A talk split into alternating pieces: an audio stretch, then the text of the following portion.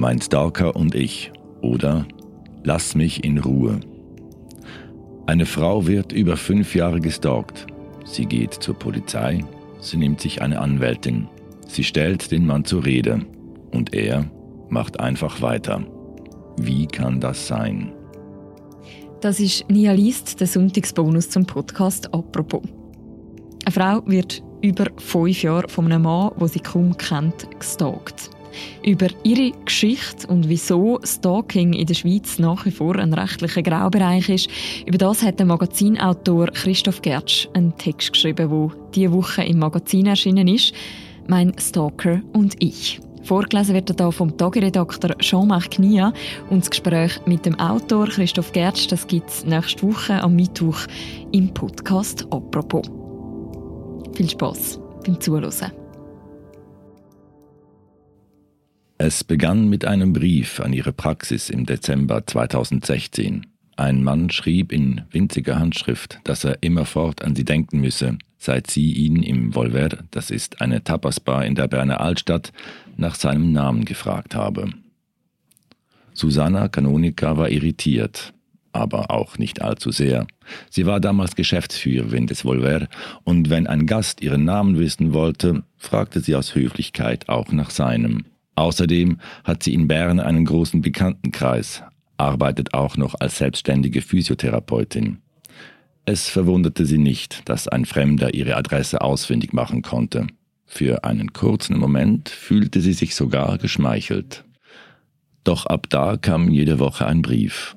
Manchmal lagen Geschenke bei, manchmal zu einem Heft gebundene Stapel aus farbigem Papier, ein Heft versammelte selbstgeschriebene philosophische Ansichten über die Liebe, ein anderes handelte von ihren Augen. Als Susanna Canonica den Mann ein Jahr später als den schüchternen und etwas unbeholfenen Gast identifizierte, der fast jeden Nachmittag auf einen Espresso und einen Schokikuchen im Volver vorbeikam, und als sie außerdem erkannte, dass dies der gleiche Mann war, der pro Woche mehrere digitale Postkarten an die E-Mail-Accounts ihrer Praxis und der Tapasbar schickte, da hatte sie in das Rätsel um seine Person schon so viel Energie gesteckt, dass genau das eingetreten war, was man in einer solchen Situation verhindern will. Der Mann hatte sich in ihrem Kopf eingenistet und sich in ihrem Leben ausgebreitet. Ohne es zu merken, war Susanna Kanonika zu einem Stalking-Opfer geworden. Trotzdem redete sie sich noch ein, dass doch eigentlich alles harmlos sei. Der Mann, so erzählt sie es mir, nervte sie, aber bedroht fühlte sie sich nicht.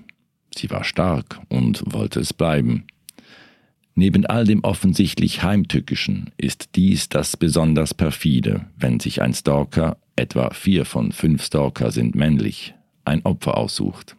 So sehr man ihn zu ignorieren versucht und sich einredet, die Belästigung sei gar nicht so schlimm, irgendetwas macht es mit einem immer. Auch ignorieren kostet Kraft. Es ist wichtig, früh in diesem Text ein paar Dinge zu klären. Erstens kommt Stalking häufiger vor, als man wahrscheinlich denkt. Internationale Studien, in der Schweiz ist Stalking-Forschung so gut wie inexistent, zeigen, dass jede sechste Frau und jeder zwanzigste Mann schon einmal von Stalking betroffen war. Frauen werden mehrheitlich von Männern gestalkt, Männer etwa zu gleichen Teilen von Männern und Frauen. Setzt man die Definitionskriterien von Stalking enger, hohe Frequenz der Kontakte, lange Dauer, Angst vor schwerer Gewalt, betrifft es immer noch knapp 10 Prozent der Frauen und jeden 40. Mann. Das führt zum zweiten Punkt, der Frage, was man unter Stalking versteht. Denn das Problem wird nicht überall gleich ernst genommen. In einer Sache gehen die Meinungen besonders auseinander. Müssen sich Betroffene in ihrer körperlichen Sicherheit bedroht fühlen, damit man von Stalking sprechen kann?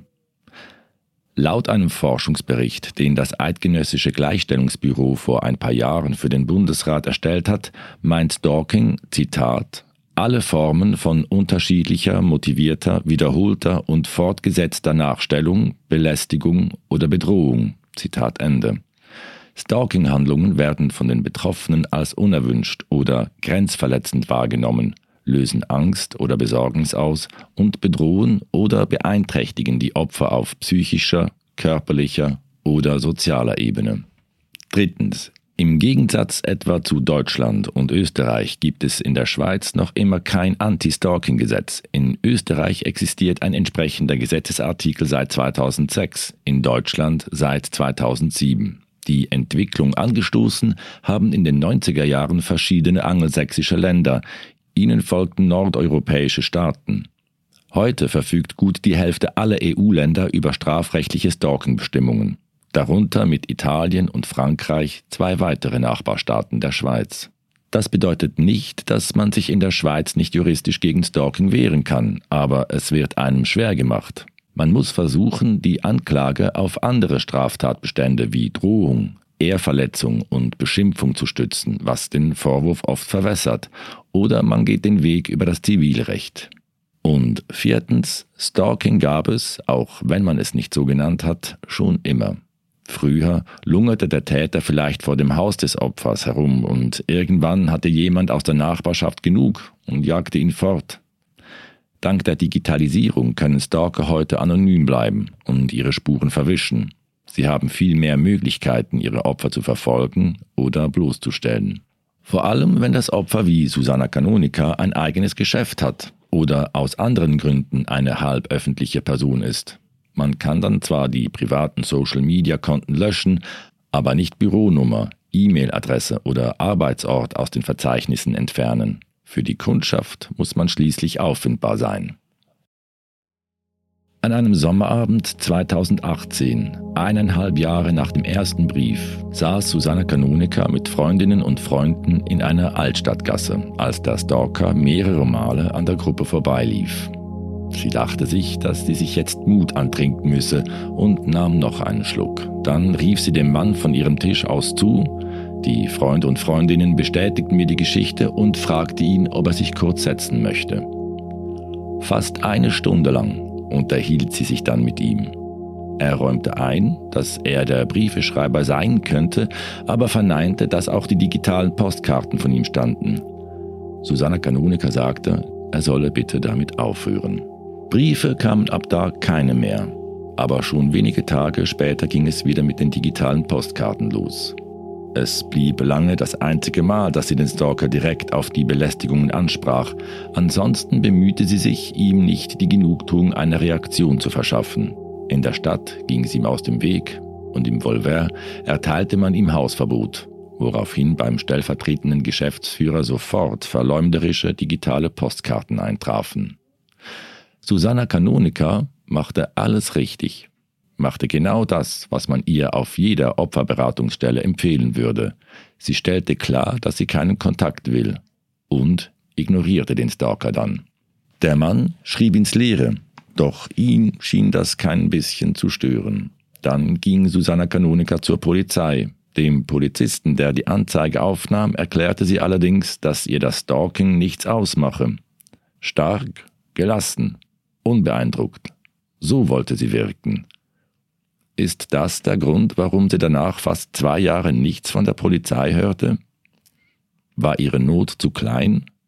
Jede digitale Postkarte leitete sie wie verlangt an die Polizei weiter, doch wenn sie nachhakte, wann denn etwas unternommen werde, vertröstete man sie. Im April 2020 erfuhr sie aus einem Schreiben, dass die Staatsanwaltschaft die Untersuchung sistiert habe. Einfach sistiert. Die Polizei erklärte ihr, dass man zwar den Namen und die Adresse des Mannes ausfindig gemacht und versucht habe, ihm die Vorladung für eine Befragung zu übergeben, doch er sei nicht zu Hause gewesen oder habe einfach das Klingeln ignoriert.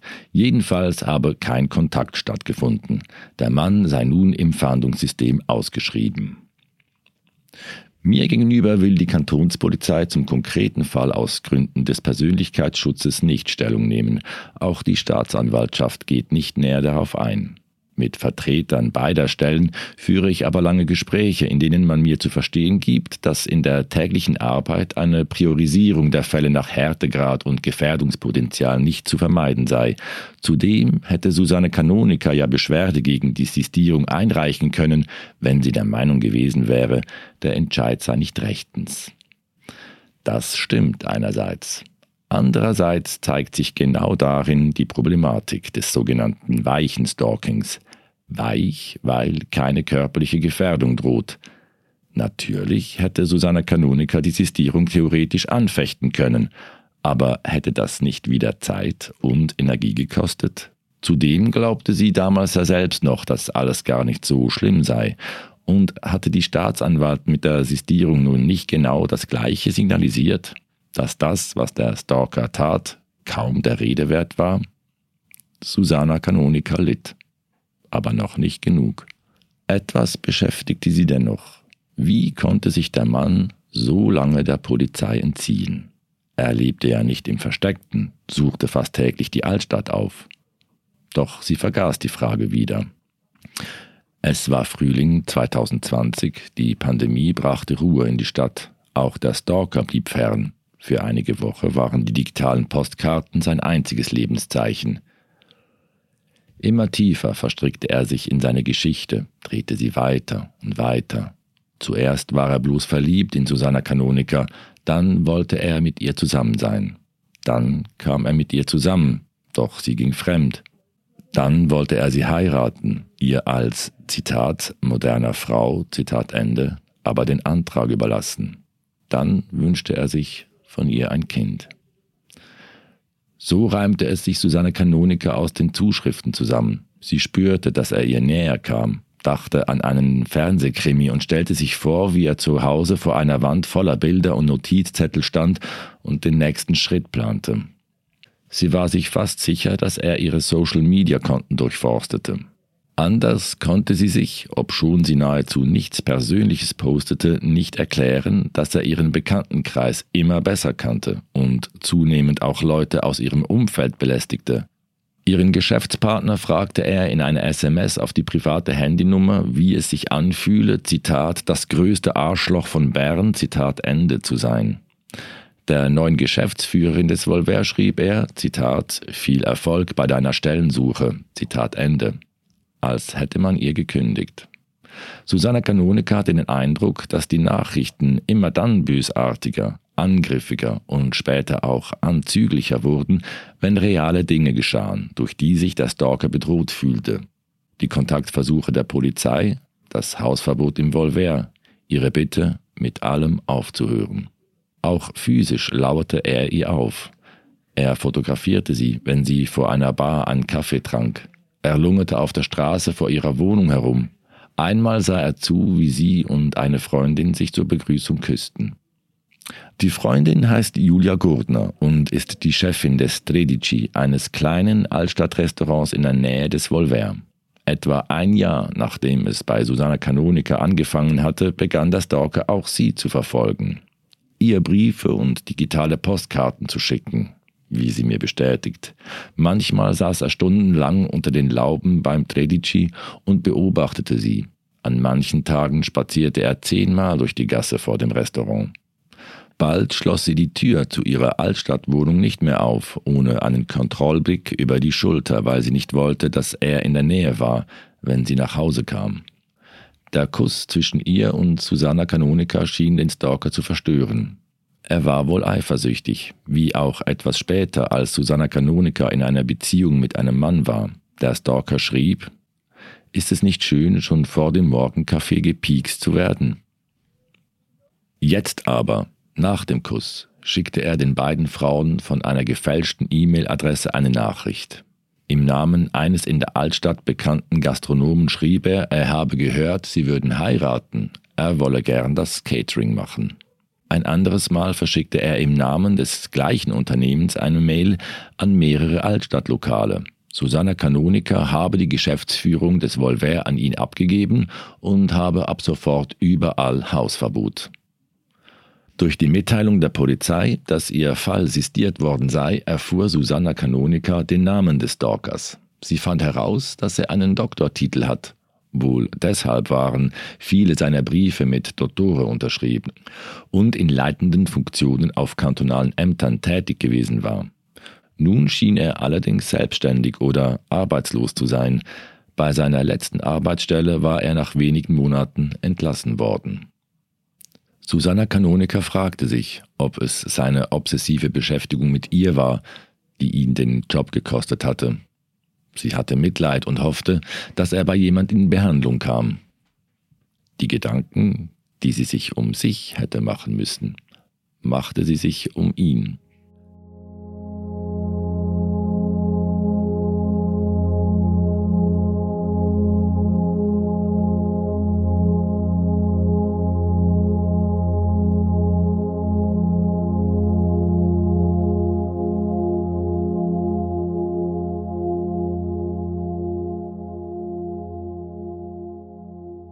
Das ist typisch, erklärt mir Nathalie Schneider von der Fachstelle Stalking-Beratung der Stadt Bern. Sie hat schon hunderte Opfer begleitet und dabei zwei Dinge besonders häufig erlebt. Erstens erkennen viele Betroffene erst nach Jahren, wie sehr sie leiden, weil sie sich lange sagen, die paar SMS, dieser eine Brief pro Woche, das sei doch gar nicht so schlimm. Und zweitens wollen viele Betroffene das Verhalten des Täters verstehen. Wenn sie dann tatsächlich auf eine Erklärung stoßen, eine schwere Kindheit oder ein Schicksalsschlag vor nicht langer Zeit, sagen sie, dass man eigentlich nicht ihnen helfen müsse, sondern dem Täter. Dann wäre allen geholfen. Ich kann das nachvollziehen, sagt Schneider, aber egal, was der Grund für das Verhalten des Täters ist, es rechtfertigt nie, nie, nie die Belästigung. Und noch etwas ist interessant, das Nathalie Schneider sagt. Zwar äußert sich Stalking häufig in krankhaftem Verhalten, aber überraschenderweise sind nur die wenigsten Stalker psychisch krank. Meistens handelt es sich um Personen, die sich in etwas verrennen. Sie suchen Anerkennung, wollen Rache, wünschen sich eine Beziehung. Sie sind im Tunnel, sehen an dessen Ende aber ein Licht. Sie glauben, wenn sie nur hartnäckig genug sind, erkennt das Gegenüber schon, was für eine liebenswerte und gute Person sie eigentlich sind. Der Stalker von Susanna Canonica war überall, unter den Lauben vor ihrer Wohnung, in den Altstadtgassen, auch auf der Münsterplattform, dem populären Treffpunkt bei Münster, wo Susanna Canonica gern einen Kaffee trinkt. Ging sie raus, fragte sie sich, wie sie reagieren würde, wenn sie ihm begegnete. Würde er das grelle T-Shirt vom letzten Mal tragen Sie hatte nie Angst um sich, das hat sie bis heute nicht, aber er war immer da, in echt oder in ihrem Kopf. Einmal verschwand über Nacht die Klingel an der Tür ihrer Praxis. Ein anderes Mal wurde der Posteingang des Volver-Accounts mit hunderten Mails zugespammt. Beide Male fragte sie sich, ist das ein dummer Scherz oder steckt der Stalker dahinter? Sie dachte an ihn, wenn etwas schief lief, aber auch, wenn sie einen schönen Moment verbrachte. Dann fragte sie sich, kommt er gleich um die Ecke und zerstört alles? Jeder Gedanke an ihn war einer zu viel, aber einfach nicht an ihn denken, wie sollte das denn gehen? Sie drehte sich im Kreis, überlegte hin und her. Ich will das nicht, aber kann nichts dagegen tun. Aber es ist auch nicht so schlimm, dass ich ihm gleich mit ein paar Jungs auflauern müsste. Aber es ist halt doch mühsam, aber nicht so sehr, dass es hörte nicht auf. Und dann erfuhr sie, dass sie nicht sein erstes Opfer war. Ein Volvergast, der nicht wusste, dass sie gestalkt wird, erzählte ihr, dass der Mann viele Jahre lang die Chefin eines Restaurants in der Nähe des Bahnhofs belästigt habe. Susanna Canonica kennt die Frau. Sie rief sie an. Es war, als würde sie sich selbst reden hören.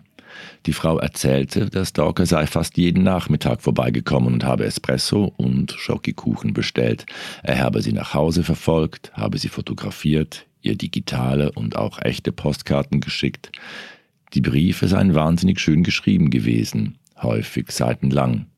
Einziger Unterschied, bei ihr gab sich der Mann als Grieche aus, bei Susanna Canonica als Spanier. Ich kann mit der Frau sprechen, aber sie möchte, dass ich ihren Namen nicht nenne. Sie erzählt, was sie alles versucht hat. Sie ging zur Polizei, wo man ihr sagte, dass man wenig tun könne. Freundinnen und Freunde und ihr Partner sprachen den Mann an, auch sie selbst forderte ihn wiederholt auf, sie in Ruhe zu lassen. Nichts half. Sie sagt, ich merkte, dass ihm das eher einen Kick gibt, als dass es ihn zurückhält. Jedes Mal, wenn wir uns sprachen, ging er sofort heim und schrieb einen neuen Brief. Solche Emotionen seien nur möglich, wenn ich ihn ebenfalls liebe, hieß es darin. Dass ich böse zu ihm sei, sei ein Zeichen, dass wir es miteinander versuchen sollten. Nahm die Frau ihn wahr, bestätigte das den Stalker nur in seiner Vorstellung, dass ihr etwas an ihr lag. Ihn zu ignorieren reichte aber auch nicht. Erst als sie das Restaurant abgab, wegzog und alle digitalen Spuren von sich verwischte, wurde es besser. Das war Ende 2016, kurz bevor es bei Susanna Canonica losging. Und eigentlich verfolgte er die Frau auch dann noch. Briefe schickte er ihr nämlich weiterhin, und da sie von Hand verfasst waren, dachte bei der Post wohl jemand, sie seien wichtig. Jedenfalls wurden sie noch jahrelang von der alten an die neue Adresse umgeleitet. Auf jedem Kuvert die Notiz, man möge die Person, die hier schreibe, doch bitte über den Umzug informieren. Erst seit letzten Sommer kommen keine Briefe mehr. Ob er aufgehört hat zu schreiben oder die Post sie nicht mehr weiterleitet, ist unklar. Die Stalking-Expertin Nathalie Schneider sagt, das ist leider ein gutes Beispiel dafür, dass in der Schweiz der nachhaltige Schutz von Stalking-Opfern nicht ausreichend ist. Zwar gebe es kompetente Beratungsstellen und die Sensibilität in der Öffentlichkeit steige, doch die rechtlichen Grundlagen seien ungenügend und vor allem finde so gut wie keine Täterarbeit statt. Täterarbeit? Was ist das? Es ist, da ist man sich in der Fachwelt einig, einer der wichtigsten Aspekte im Kampf gegen Stalking.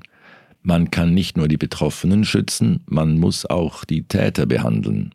Bei häuslicher Gewalt gibt es solche Maßnahmen bereits in Form von Lernprogrammen und Einzelberatungen, doch da hat man eine juristische Grundlage. Die zuweisende Stelle, beispielsweise die Staatsanwaltschaft, kann sagen, solange der Täter an einem entsprechenden Programm teilnimmt, setzen wir das Verfahren gegen ihn aus. Bei Stalking gibt es diese Möglichkeit nicht. Im Herbst 2020 fing Susanne Kanonika mit einer Therapie an. Langsam verstand sie, dass ihre Erschöpfung mit dem Stalking zusammenhing. Die Therapeutin, so erzählt es Kanonika, konnte es nicht fassen, dass sie den Zusammenhang nicht früher erkannt hatte. Ende 2020 suchte Kanonika die Anwältin Juliane Hogrefe auf, die häufig Stalking-Opfer vertritt. Hogrefe, mit der ich ebenfalls spreche, überzeugte sie, es nochmals bei der Polizei zu versuchen. Seit der Anzeige im Sommer 2018 war nicht nur ihr Leidensdruck größer geworden, es hatte sich in Bern auch etwas Entscheidendes im Bereich der Stalking-Bekämpfung geändert. Dazu ein kleiner Exkurs. In den meisten Kantonen müssen der Stalker und sein Opfer im gleichen Haushalt leben oder gelebt haben oder IntimpartnerInnen sein oder gewesen sein, damit die Polizei eine sofortige Schutzmaßnahme anordnen kann. Dann fällt die Belästigung unter den Straftatbestand der häuslichen Gewalt. Das ist absurd, weil man dadurch viele Stalking-Opfer sich selbst überlässt. Je nach Untersuchung macht das Fremdstalking, wenn Täter und Opfer in keiner, Zitat, eheähnlichen Beziehung, Zitat Ende, zueinander stehen oder gestanden sind, etwa die Hälfte aller Fälle aus. Bis zur jüngsten Revision des Polizeigesetzes war das auch die Situation in Bern. Doch seit Anfang 2020 kann die Kantonspolizei Bern unabhängig von der Beziehung zwischen Täter und Opfer eine sofortige Schutzmaßnahme in Form eines Kontakt- und Rayonverbots anordnen. Jedenfalls in der Theorie. Als sich Susanna Kanonikas Anwältin Juliane Hogrefe an die Polizei wandte, passierte wieder lange gar nichts. Im Sommer 2021 entschied sich Susanna Kanonika, ihre Geschichte einem Journalisten zu erzählen. Sie hoffte, dass dieser Schritt sie entlasten würde. Sie, aber auch andere Frauen, die Ähnliches erleben. Susanna Kanonika wollte, dass diese sich gesehen fühlen. Sie schloss sich einen Tag lang zu Hause ein, um alle digitalen Postkarten, die sie in den vergangenen Jahren vom Stalker erhalten hatte, auszudrucken und seine Briefe zu ordnen. Irgendwann unterbrach sie die Arbeit. Vor ihr auf dem Wohnzimmertisch lag ein prall gefüllter Bundesordner, doch es war nur ein Bruchteil von allem. Den Bundesordner übergab sie mir. Sie sagte, ich erzähle meine Geschichte, weil ich mich nicht mehr so passiv und ausgeliefert fühlen möchte. An einem Abend in jenem Sommer war sie zum Essen verabredet. Als sie aus der Haustür trat, sah sie den Stalker in der Galerie nebenan und blieb wie angewurzelt stehen. Tausend Dinge schossen ihr in diesem Moment durch den Kopf. Sie wollte, dass es aufhört. Sie überlegte sich, mit ihm zu reden und ihn dazu zu bringen, sie ein für allemal in Ruhe zu lassen. Doch sie schaffte es nicht. Dann kam ihr unter den Lauben eine Bekannte entgegen, die sie besorgt fragte, Geht es dir nicht gut?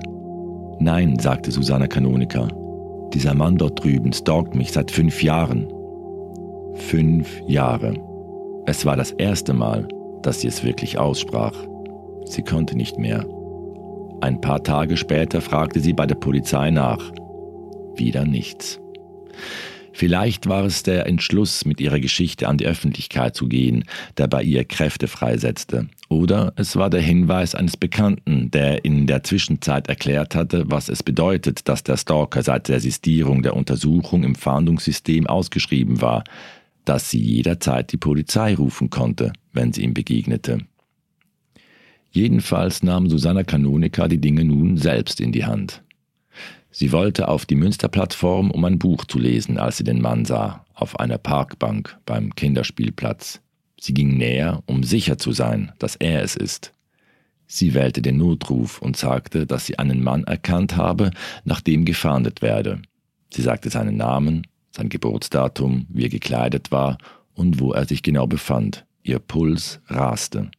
Der Polizist antwortete bloß, erkläre das ab und melde sich. Etwa zehn Minuten später stand der Mann auf und verließ die Münsterplattform. Susanna Kanonika wählte wieder den Notruf und fragte, haben Sie den Eintrag gefunden? Ja, sagte der Polizist, aber gerade sei keine Streife in der Nähe. Ob sie ihn verfolgen solle, fragte Susanna Kanonika. Sie trage das schon so lange mit sich herum, sagte Susanna Kanonika. Jetzt wolle sie es durchziehen. Okay, sagte der Polizist. Münstergasse, Finstergässchen, obere Kramgasse. Susanna Kanonika blieb an dem Mann dran, vom Münster in Richtung Zietglucke. Dann klingelte das Telefon. Die Streife war dran. Man sei nun unterwegs, wohin man genau kommen solle. Susanna Kanonika lotste sie zum Stalker und beobachtete aus der Distanz, wie die Polizisten den Mann anhielten und sich etwa eine Viertelstunde lang mit ihm unterhielten. Ist das alles? dachte sie, aber auch, wenigstens geschieht endlich etwas. Die Polizei bot den Stalker zu einer Einvernahme auf und händigte ihm eine Fernhalteverfügung aus. Das sogenannte Kontakt- und Rayonverbot untersagte es ihm, in irgendeiner Form Kontakt mit Susanna Kanonika aufzunehmen oder sich ihr auf weniger als 200 Meter zu nähern. Die Verfügung galt für drei Monate. Sollte sich der Stalker nicht daran halten, konnte er mit einer Buße bestraft werden. Susanna Kanonika war erleichtert und fühlte sich gleichzeitig leer. Ihre Anwältin Juliane Hogrefe erklärte ihr, was sie tun müsste, um ein dauerhaftes Kontakt- und Rayonverbot zu erwirken, vor ein Zivilgericht ziehen. Dazu noch einmal ein Exkurs. Man unterscheidet zwischen Zivilrecht und Strafrecht. Das Strafrecht soll kriminelle Handlungen bestrafen, es regelt das Recht zwischen dem Staat und einzelnen Bürgerinnen.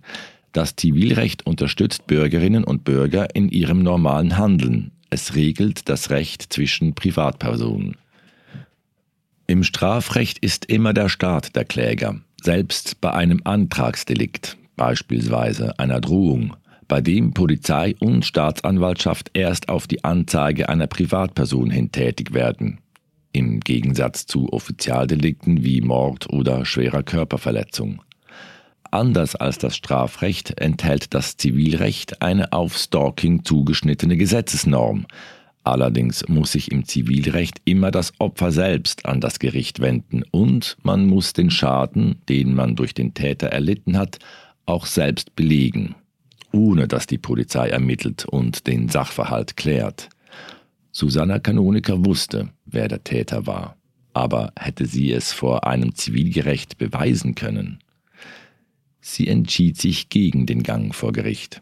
Sie wollte sich nicht länger als notwendig mit dem Stalker befassen, zudem hätte ein Verfahren sie womöglich mehrere tausend Franken gekostet.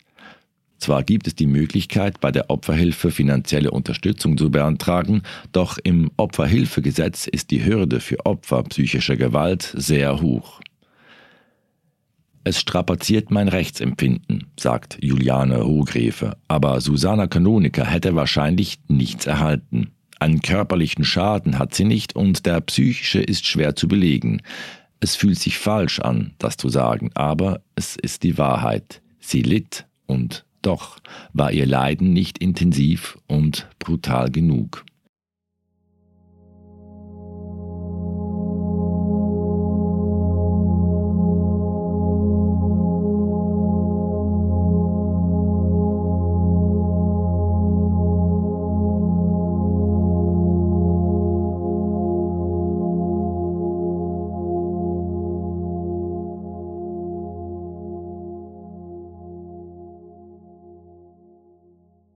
Bleibt die Frage, ob rascher etwas gegen den Stalker von Susanna Kanonika unternommen worden wäre, wenn es in der Schweiz den Straftatbestand Stalking gäbe.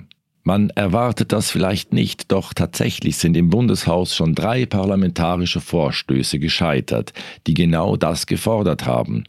Die Einführung eines Anti-Stalking-Gesetzes. Das war in den Jahren 2007, 2008 und 2013. Doch nun ist ein neues Bestreben hängig. Eine parlamentarische Initiative. Sie stammt von der Kommission für Rechtsfragen des Nationalrats und formuliert das alte Begehren neu, weil, Zitat, das als Stalking bezeichnete Verhalten von den bestehenden Straftatbeständen des Strafgesetzbuches nicht ausreichend erfasst, Zitat Ende werde, sollen die Tatbestände Drohung und Nötigung um konkrete Aspekte des Stalking erweitert werden. Das zuständige Bundesamt für Justiz dämpft in einem Bericht aber die Erwartungen. Die Strafen würden kaum höher ausfallen, das Beweisproblem bleibe bestehen, der Schutz der Opfer lasse sich nicht entscheidend verbessern. Wenig überraschend teilt Juristin Juliane Hugrefe diese Einschätzung nicht. Sie sagt, sie finde es schockierend, dass die Schweiz dem nahen Ausland in diesem Bereich derart hinterherhinke. Sie glaubt, eine spezifische Strafnorm würde erstens dazu führen, dass sich Betroffene häufiger wehren und zweitens einschüchternd auf Täter wirken. Nathalie Schneider von der Fachstelle Stalking-Beratung der Stadt Bern sagt, wenn man argumentiert, wie das Bundesamt für Justiz, müsste man noch ganz andere Straftatbestände abschaffen. Das Beweisproblem kennen wir von vielen Delikten. Es geht doch um die Frage, welches Signal wir als Gesellschaft aussenden wollen. Wollen wir Stalking dulden? Ich hoffe nicht. Doch dann müssen wir ein Zeichen setzen und es als Straftatbestand benennen. Das sind wir den Betroffenen schuldig. Es ist ein Fazit, das sich mit Forschungsergebnissen deckt. Ein explizites Anti-Stalking-Gesetz wird, ungeachtet dessen, wie gut es in der Praxis umgesetzt wird, allein wegen seiner gesellschaftlichen Signalwirkung als wichtig erachtet. Wann die Räte über diesen vierten Anlauf im Bundeshaus debattieren, steht noch nicht fest. Susanna Kanoniker hofft, dass zumindest sie auf einen solchen Straftatbestand nicht mehr angewiesen sein wird. In den drei Monaten, in denen die Verfügung galt, hat sie einmal eine digitale Postkarte des Stalkers erhalten. Sie leitete die Nachricht der Polizei weiter, hatte der Stalker nicht soeben gegen die Verfügung verstoßen, doch niemand antwortete darauf.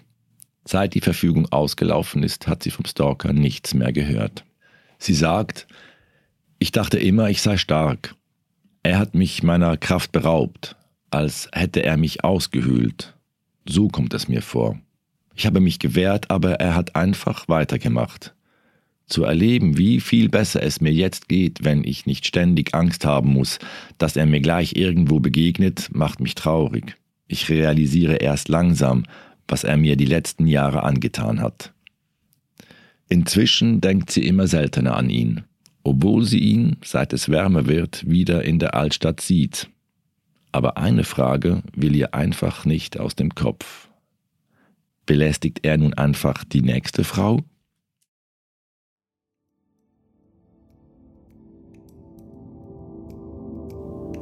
Mein Stalker und ich ist ein Text von Christoph Gertsch. Erschienen ist er im aktuellen Magazin vom Tagesanzeiger und vorgelesen wurde ist er vom Tagiredakteur Jean-Marc Knia. Und das Gespräch mit dem Autor, das könnt ihr nächste Woche im Podcast «Apropos» hören. Am Mittwoch ist Christoph Gertsch Gast im Podcast und auch Susanna Canonica erzählt ihre Geschichte gerade selber. Die nächste Folge von «Apropos» gibt es aber morgen schon wieder. Bis dann, macht's gut. Ciao miteinander.